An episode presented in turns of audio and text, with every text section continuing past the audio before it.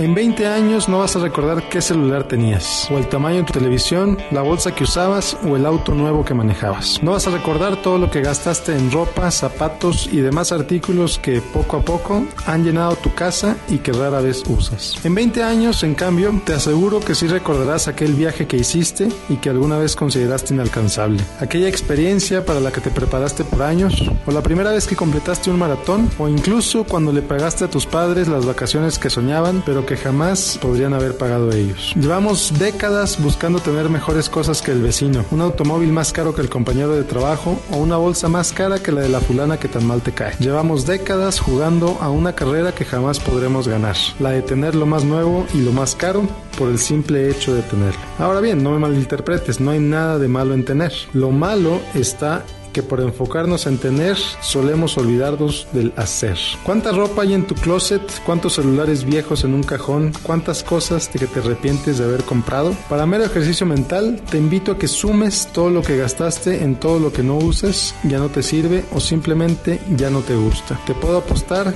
que al menos identificarás 5 mil dólares. Imagínate nada más, 5 mil dólares acumulando polvo en un cajón o haciéndose viejos en un closet. Y si estás pensando comprar un auto nuevo, por favor, considera que en 5 años va a valer más o menos una tercera parte de lo que vas a pagar por él, sin contar los intereses, por supuesto. Sí, ese auto tan bonito que cuesta 40 mil dólares, con suerte lo vas a poder vender en 12 o 15 mil. Imagínate ahora que decides no comprarlo y en lugar de eso usas ese dinero de otra forma. ¿Qué podrías hacer con 40 mil dólares? ¿A dónde podrías ir?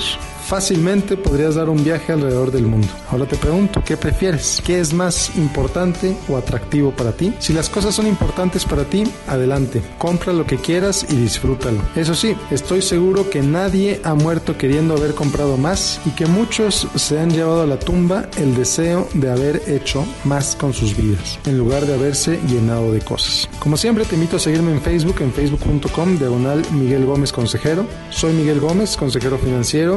Noticias MBS.